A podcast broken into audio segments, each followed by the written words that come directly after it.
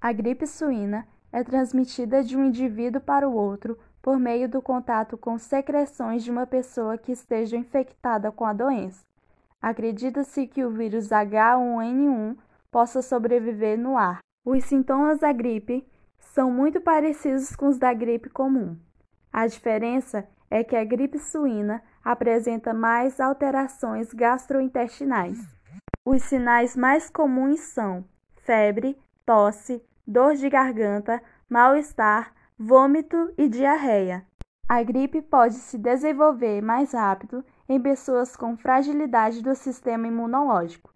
São mais suscetíveis os idosos, crianças menores de 2 anos, gestantes ou portadores de doenças crônicas, como diabetes, obesidade, câncer e AIDS.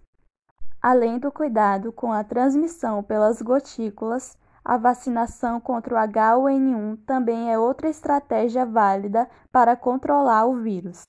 Desse modo, a prevenção da gripe H1N1 segue as mesmas diretrizes da prevenção de qualquer tipo de gripe, só que o cuidado deve ser redobrado.